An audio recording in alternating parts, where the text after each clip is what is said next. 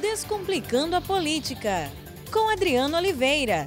Análise por quem sabe como a política funciona. Olá, bom dia. Chegamos no nosso podcast da segunda-feira.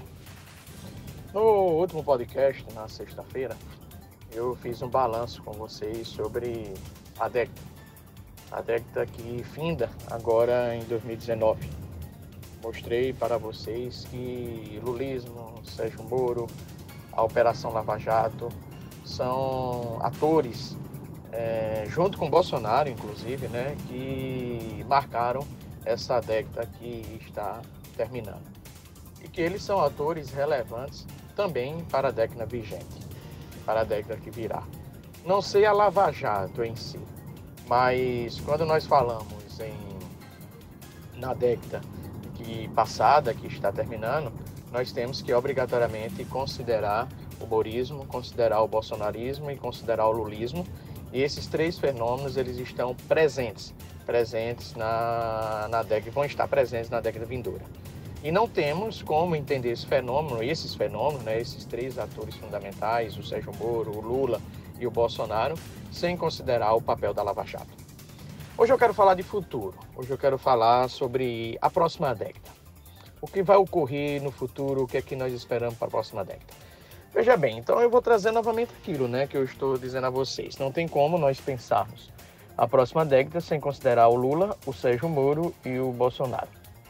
Vamos começar inicialmente com o ex-presidente Lula. O ex-presidente Lula ele pode sim retomar a prisão, porque existem várias é, é, é, ainda denúncias do Ministério contra ele, é, do Ministério Público, ele vai ter novos julgamentos e a prisão de segunda instância ela pode voltar, ou seja, ela pode vir a estar presente. Então, o presidente tem uma condenação pelo o triplex e tem uma recente condenação já em segunda instância pelo sítio de Atibaia.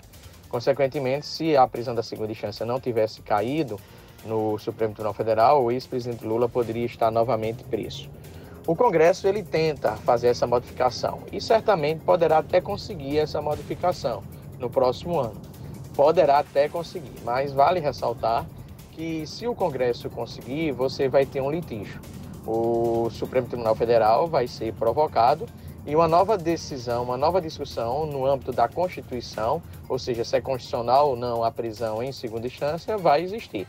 Como já tem uma, uma decisão anterior de que só com o trânsito julgado, o STF deve decidir pela não prisão em segunda instância. Mas veja, tudo o STF ele julga muito pelo momento político do país, pelo momento da opinião pública.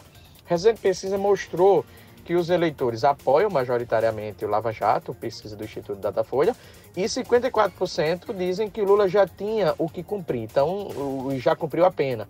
Foi justo a prisão, eh, a soltura do ex-presidente. Então, esse é o momento político que o STF se vai se deparar no momento em que for provocado para julgar a constitucionalidade da nova, da possível nova decisão do Congresso Nacional.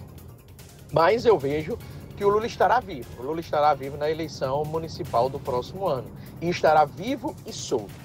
E, por consequência, ele vai tentar soerguer o PT, ele vai tentar mostrar que o PT continua sendo uma alternativa ao bolsonarismo e ele vai trazer à tona é, o discurso da injustiça, o discurso do Lula livre, o discurso que ele foi perseguido. Se esse discurso estiver é, contextualizado, se o país estiver passando por uma crise econômica ou que essa crise econômica não vai existir, porque a previsão é um crescimento econômico de 2,5%. Mas se esse crescimento econômico não chegar para os mais pobres, não promover a inclusão social, é claro que esse discurso de Lula terá reflexo, terá aderência junto aos mais pobres e terá aderência principalmente na região Nordeste, Norte e Nordeste. Então, nós não podemos, de modo algum, descartar a força do ex-presidente Lula na eleição municipal vindoura. O Lula estará presente. E a partir do momento que nós observarmos, se nós observarmos o resultado da eleição e verificando quantos prefeitos o Bolsonaro fez, isto é, quantos prefeitos chamaram o nome Bolsonaro, chamaram e disseram que tinham apoio da presidente da República, foram eleitos. Ao mesmo tempo, quantos prefeitos o PT fez e quantos eh, prefeitos que clamaram, que chamaram o ex-presidente Lula, também foram eleitos. Então, isso vai dar a ideia do tamanho do lulismo, do tamanho do bolsonarismo e já será uma prévia para as eleições vindouras. Ou seja, a eleição de 2020 será uma prévia para a eleição de 2022, em virtude de que nós iremos descobrir o tamanho do bolsonarismo, o tamanho do lulismo e, claro, e claro, você pode ter até um outro cenário. Qual outro cenário? você não ter muitos prefeitos eleitos nem pelo bolsonarismo nem lulismo e ter uma força neutra. Nesse caso, essa força neutra seria o centro surgindo é, após a eleição de 2020 e já sugerindo que um candidato do centro pode ser viável em 2022. Então, essa eleição municipal é muito importante.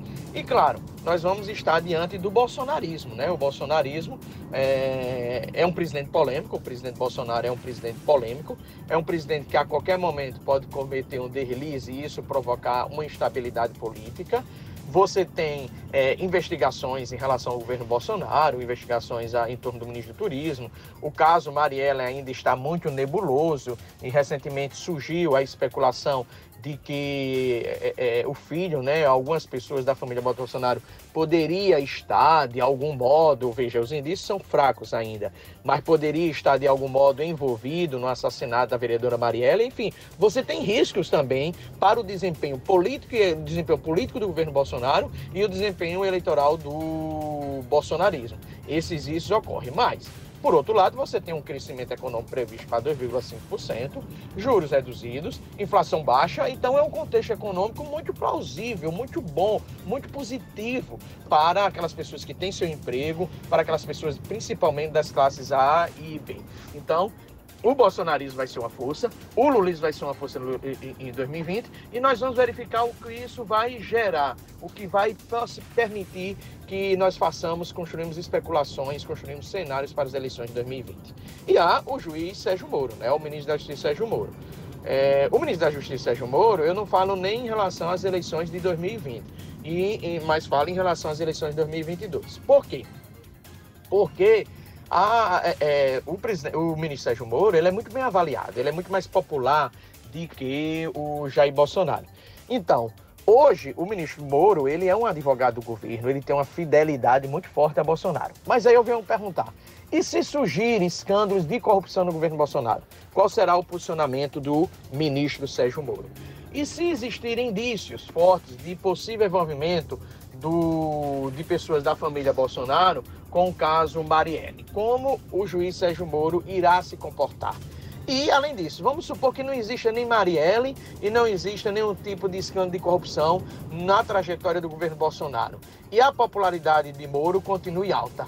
O Moro continuará fiel a Bolsonaro ou ele vai optar por negociar com alguma legenda sua possível candidatura a presidente da República em 2022. Então, essa é uma dúvida que tenho nesse instante. Então, hoje, Moro está entre a urna Moro está sob risco de possíveis escândalos no governo Bolsonaro e até porque ele vai precisar se posicionar, então os riscos maiores não são os escândalos, não são os escândalos, os riscos que estão atrelados a Moro, associados a Moro, é porque quando esses escândalos existirem, ele irá precisar se posicionar, ele irá precisar dizer alguma coisa. E o que que Moro irá dizer? O que que Moro irá fazer? Então esse é o grande risco.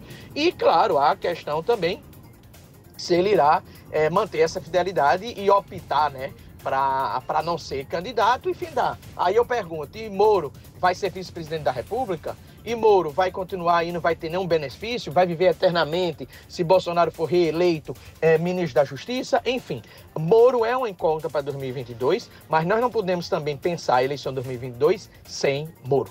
E por fim, as eleições municipais de 2020, elas terão um teor de nacionalização. Para alguns candidatos, o melhor é municipalizar. Para outros, a saída é nacionalizar. E daí dessa nacionalização é que iremos descobrir o tamanho do lulismo e do bolsonarismo para 2022. E claro, hoje o centro está imprensado entre o bolsonarismo e o lulismo as eleições de 2020 poderá dizer, poderá dizer que o centro tem chances para 2022, basta nós não termos uma grande quantidade de prefeitos eleitos pelo PT ou que evocaram o nome de Lula, ou quantidade grande de prefeitos que eleitos, eleitos sem evocarem o nome do presidente Bolsonaro. E claro, a outra questão, né? Se o presidente Bolsonaro irá conseguir institucional o seu partido, institucionalizar, porque ele fundou um novo partido, a Aliança pelo Brasil, e por consequência vim ter vários candidatos a prefeitos, do, a prefeitos na eleição de 2020. Pois bem, como eu frisei na última sexta e volto a frisar, a década de a nova década já entra no passado. Nós não podemos pensar, analisar o ambiente político sem analisar Lula, sem analisar Bolsonaro, sem considerar Sérgio Moro. Forte abraço. Só volta agora em meados de janeiro. Tirarei férias. Um bom descanso a todos, um feliz 2020, um feliz Natal. Obrigado pela atenção e uma boa semana. E até 2020. Forte abraço a todos. Descomplicando a Política, com Adriano Oliveira. Análise por quem sabe como a política funciona.